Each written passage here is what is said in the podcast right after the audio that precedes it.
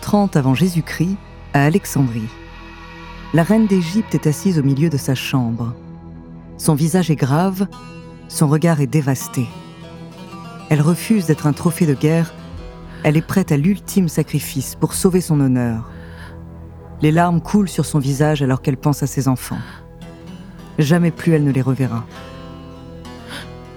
Soudain, elle se ressaisit et essuie ses larmes. Ce n'est plus le temps de se morfondre. La jeune femme se lève lentement, déterminée. Elle se dirige vers le panier qu'elle a demandé à ses serviteurs. Elle lève le couvercle et découvre des figues qui cachent des serpents venimeux. La jeune femme plonge sa main tremblante dans le panier. Les écailles rugueuses des serpents lui caressent la peau. Leurs crochets s'enfoncent dans sa chair. Le venin se répand dans ses veines. Une douleur insupportable la submerge. Elle plaque sa main contre sa bouche pour s'empêcher de crier. Ce n'est plus qu'une question de minutes avant que la mort ne la libère. Sa respiration devient de plus en plus difficile. Prise de nausée, elle sent son corps défaillir. Son teint devient blême, et ses yeux jadis brillants sont désormais éteints. Elle pense à tout ce qu'elle a perdu, mais aussi à tout ce qu'elle a accompli. Cet acte de bravoure, c'est pour l'Égypte qu'elle le fait. Elle se doit de mourir avec dignité. Elle se tient droite, la tête haute, offrant un sourire énigmatique à la mort elle-même. Dans un dernier souffle de vie, elle rejoint l'homme qu'elle aime dans l'au-delà, en laissant derrière elle un héritage immortel.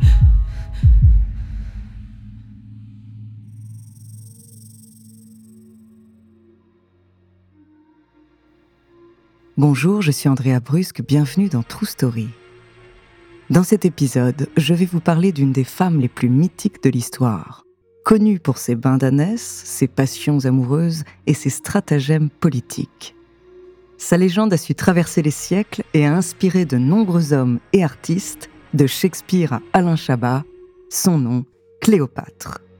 De sa carrière politique à son destin tragique, découvrez sa true story.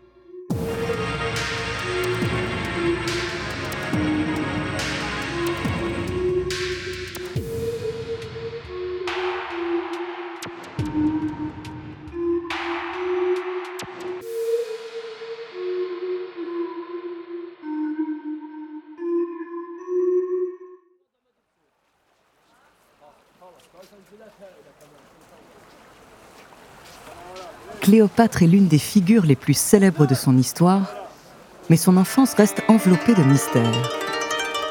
Née aux alentours de 69 avant Jésus-Christ à Alexandrie, elle est la fille de Ptolémée XII, pharaon d'Égypte issu de la dynastie Lagide. Cette dynastie est fondée par Ptolémée Ier, un général d'Alexandre le Grand qui lui a offert la gouvernance du pays. La famille de Cléopâtre règne sur l'Égypte depuis trois siècles, ce qui lui promet un avenir prestigieux dès sa naissance. Depuis son plus jeune âge, Cléopâtre montre une intelligence hors du commun. Douée en sciences et en philosophie, elle est aussi polyglotte. Elle parle même l'égyptien, qui était alors la langue du peuple et que sa famille n'a jamais parlé. Très jeune, Cléopâtre montre un tempérament déterminé, malicieux et affirmé.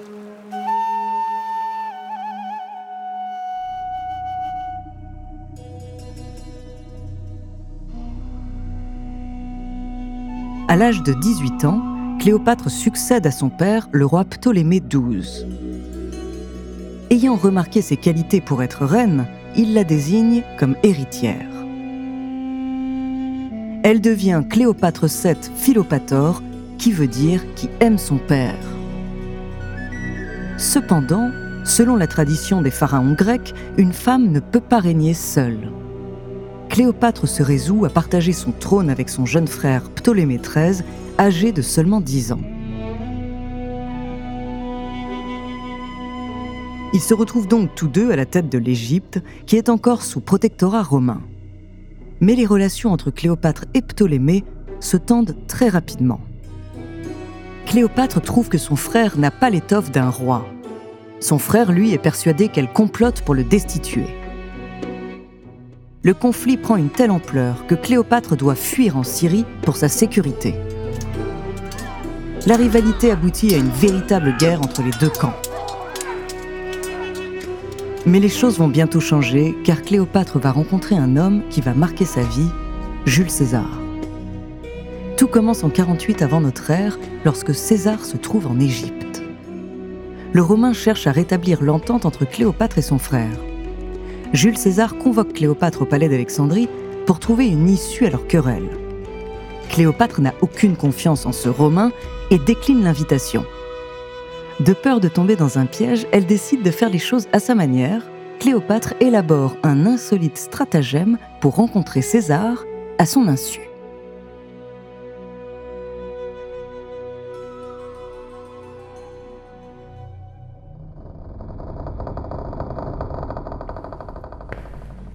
Apollodore, le serviteur de la reine d'Égypte, traverse le palais des Lagides à Alexandrie. Il porte un tapis tellement lourd qu'il marche en titubant. Les gardes de César le regardent avec méfiance, mais le laissent passer. Apollodore s'approche de César et se met à genoux devant lui.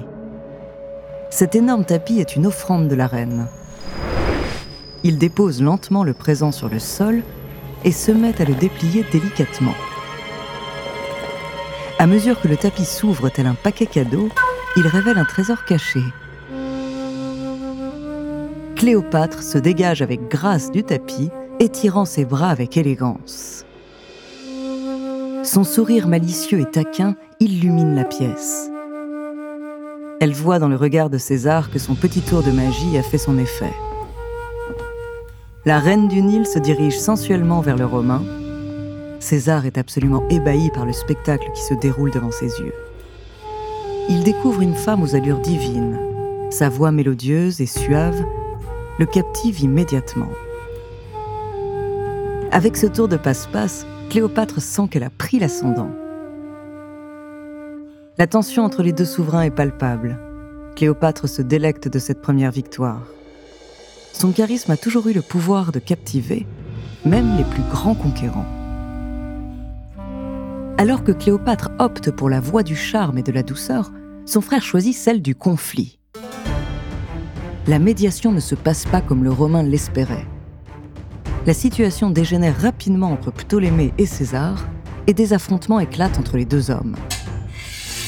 Bien que les forces de César soient initialement inférieures à celles de l'armée égyptienne, il parvient à emporter la victoire. En 47 avant Jésus-Christ, Ptolémée prend la fuite et se noie accidentellement.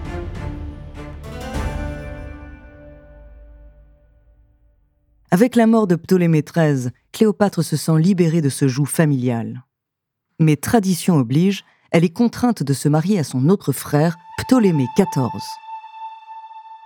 Heureusement, le manque d'expérience de ce dernier lui permet de régner comme elle l'entend. Pendant ce temps, la relation entre Cléopâtre et César prend rapidement une tournure très intime. Lorsque César quitte l'Égypte, la reine est enceinte de lui.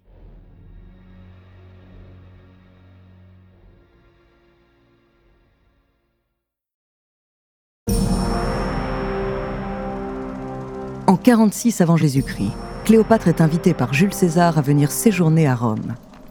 De nature curieuse, elle accepte l'invitation afin de découvrir l'Empire.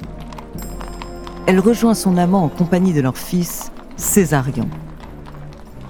Toutefois, leur relation n'est pas bien perçue par les Romains, qui voient Cléopâtre comme une prostituée. On lui donne des surnoms comme la reine putain. Malgré cela, César accueille la reine égyptienne avec faste et la traite avec attention et générosité. L'hostilité des Romains n'affecte pas Cléopâtre, qui est habituée aux détracteurs. Avec le temps, elle a appris à vivre comme bon lui semble. Mais après avoir passé deux ans dans l'Empire romain, sa romance avec Jules César s'arrête brutalement. En 44 avant Jésus-Christ, César est assassiné. Cléopâtre, dévastée, fuit alors pour l'Égypte avec son fils Césarion.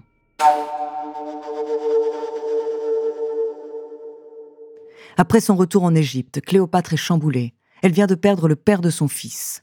Mais surtout, elle ne veut plus être considérée comme un pion sur l'échiquier politique, il est temps qu'elle gouverne à sa façon. Elle va alors faire assassiner son frère Ptolémée XIV, dont elle n'a plus besoin. Avec Césarion, elle a assuré une succession et prend donc le titre de reine en son nom.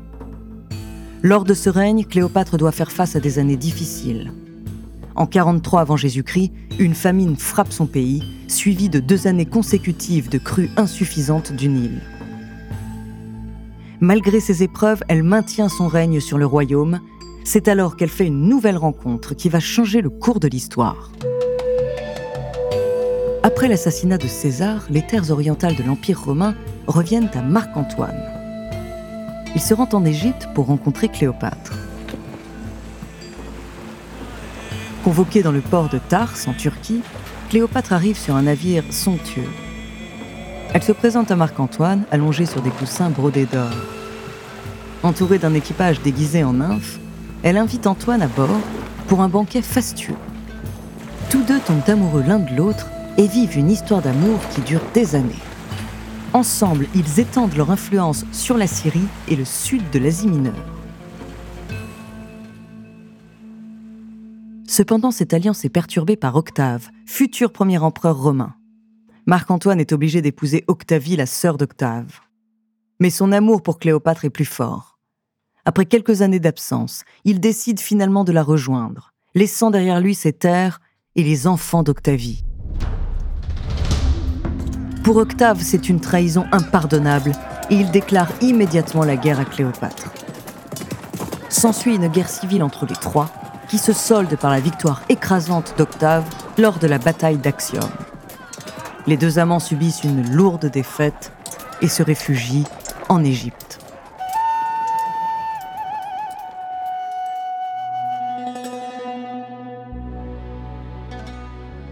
Octave va les poursuivre jusqu'à Alexandrie. Quand elle apprend que son ennemi arrive en Égypte, Cléopâtre pense d'abord à ses enfants. Elle cherche à cacher Césarion en Nubie et à donner à Octavie les enfants qu'elle a eus avec Marc-Antoine. Puis elle va répandre la rumeur qu'elle s'est suicidée pour pouvoir disparaître. Malheureusement, elle ne parvient pas à prévenir son amant de cette ruse. Et à l'annonce de son suicide, Marc-Antoine décide de mettre fin à ses jours en se jetant sur son épée. Cléopâtre est anéantie par ce coup du sort, alors qu'Octave fait arrêter la reine égyptienne. Mais Cléopâtre parvient tout de même à se donner la mort et évite ainsi de tomber de la main de son ennemi. Encore aujourd'hui, Cléopâtre est l'une des reines les plus connues de l'histoire. Sa mort a marqué la fin de la dynastie ptolémaïque et l'annexion de l'Égypte par l'Empire romain. Afin de respecter le testament de Marc-Antoine, lui et Cléopâtre sont inhumés ensemble. À ce jour, les archéologues recherchent toujours leur tombeau.